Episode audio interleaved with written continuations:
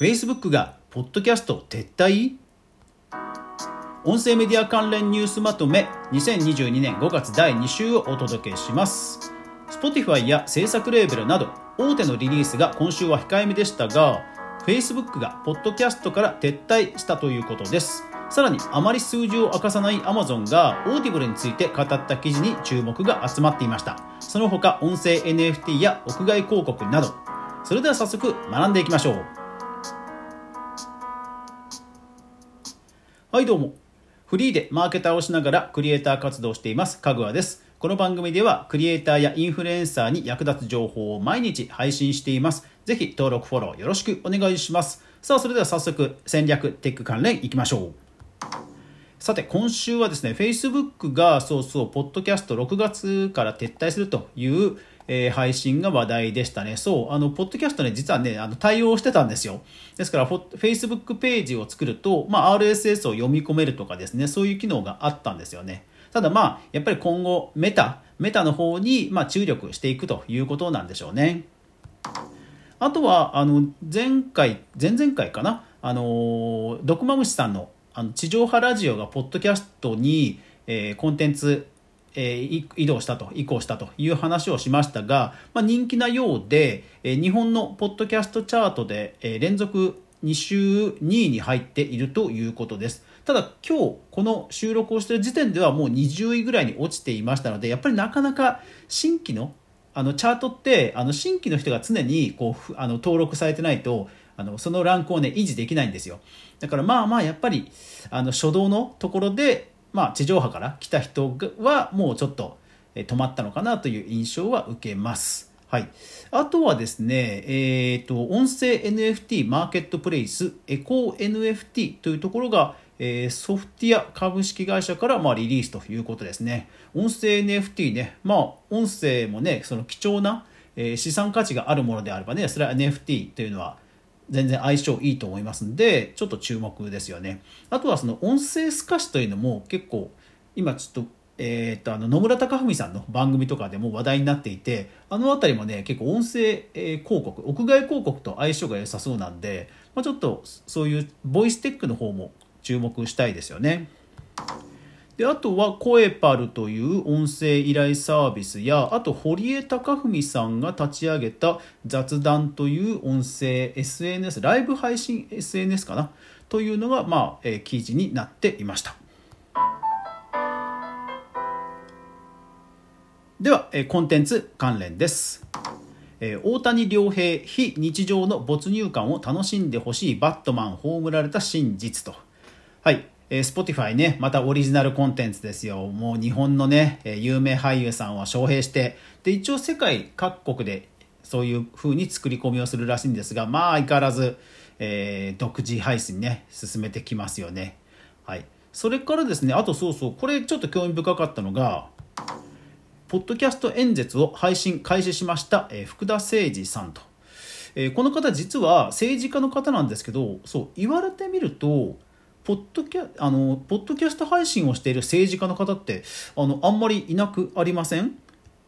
そうなんか調べたんですけどちょっとこう調べた限りだとあんまりヒットしなくてまあ YouTube チャンネルもそんなにないのかもしれませんけども Twitter がね Twitter が多いんでしょうけどもそうそう意外となんかあの長い時間そういうことを聞かせるっていうのないなと思って。でもね音声配信っていうのはこう耳に直接届いてね、絆がすごい深まる媒体じゃないですか。ものすごく相性いいと思うんですけどね、実際あの地上波ラジオとかではね、政治家の方結構たくさん出てらっしゃいますから、なんか政治とポッドキャストとか政治と音声って今後ちょっと増えても良さそうな、えー、良さいいんじゃないかなとちょっと思いました。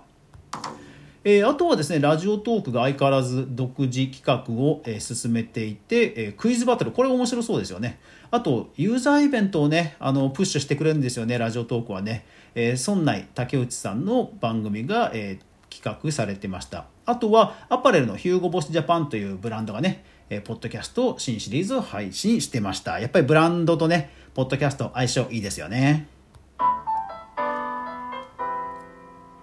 はい、では次、えー、音声広告社会データ関連。はい、えー、またオトナルさんのね、えー、新テックですよ。なんか音声、あの、屋外広告のサイネージ。あのこうね、でっかい電気あのアニメあの電気動画のサイネージ。広告あるじゃないですか。あれあれと、まあ、ターゲティングを絡めて音声配信音声広告が配信できるなんていう技術を、えー、発表してました。だから何でしょうね。渋谷の例えば、えー、ネオンの、えー、広告屋外広告見たらえー、全然違う場所で渋谷の 例えば、えー、スキヤとかの音声広告が流れるとかそんな感じなんですかね。はい、であとはあの Audible オーディオブックの、えー、会員数が4倍に成長した。すごい。すごいですね。さすがアマゾン。えー、Amazon の Audible の、えー、 Audible かな？Amazon Music かな、えー、そちらの記事が日経クロストレンドさんで紹介されていて、まあ、それが話題になっていました。まあ、あとタイミングが同じぐらいで Amazon Music の方の、えー、上司の方の、はい、記事も載っかっていて、ね、Amazon あの渋谷に大きいねあの NHK とあの LINE のあのキューブのスタジオあのホールとあそこの、ね、一角の一超ウルトラ一等地に Amazon もね、えー、Amazon Music の建物作りましたからいや、ほんとね、あま、だからこれから多分アマゾンがね、結構構成かけてくるんじゃないかなと、えー、個人的には思っています。で、あとですね、著作権関連は特になくて、えー、ただ個人的にはですね、えーと、マイクロソフトがクラウドゲーミングのサービスを立ち上げているんですが、そのタイトルになんと、フォートナイトが、実装されまして、しかもあのクラウドの課金せずに本当にフル無料で フルフルに遊べるんですよ。ですから iPhone アップルから、えー、アプリアプリストアからあの撤退させられたフォートナイトも実は iPhone でもう遊べるようになっちゃ遊べるようになっちゃったという、えー、すごい記事が今日出まして、えー、さっきプレイしてみたんですがまあすごいです。普通にねクオリティとしては PS4 それぐらいのあのレスポンスの良さと画面の綺麗さでであとパソコンのブラウザでもできるのであのスペックの低いパソコンでもね普通にフォートナイト楽しめちゃうんでまあすごいです。びっくりしました。いやーだからこの勢いでね個人的にはそのマイクロソフトさんねえねえ Windows 公式のポッドキャストアプリ作って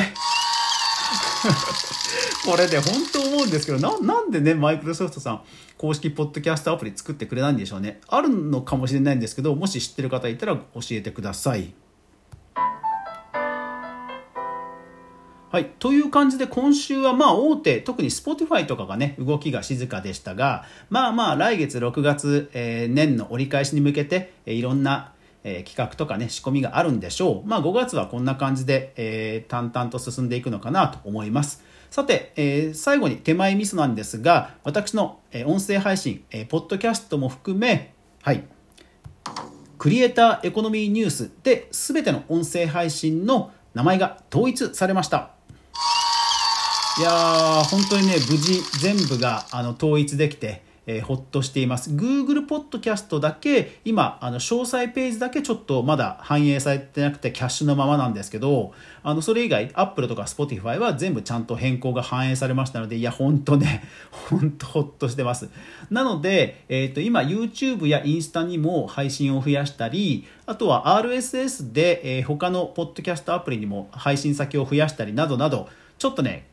この勢いでえ、このクリエイターエコノミーニュース音声配信のブランドをもうどんどんいろいろと展開していこうと思いますんで今後の私のレーベルの動きにもぜひ皆さん注目してくださると嬉しいです。はい。というわけで今週、え、2022年5月第2週の、え、ニュースまとめをお届けしました。一応あのニュースまとめ、えー、っと、その配信してるまとめを配信してる週で、第2週っていう風な言い方をしてますので、ちょっと、あれ、第1週じゃないの？と思った方は、えー、そういう一応規則性でやってますので、1週が抜けていたという感じになります。今後も、えー、ニュースまとめお届けしますので、ぜひ、トロ、トロじゃ、フォローよろしくお願いします。それでは皆さん、いってらっしゃい。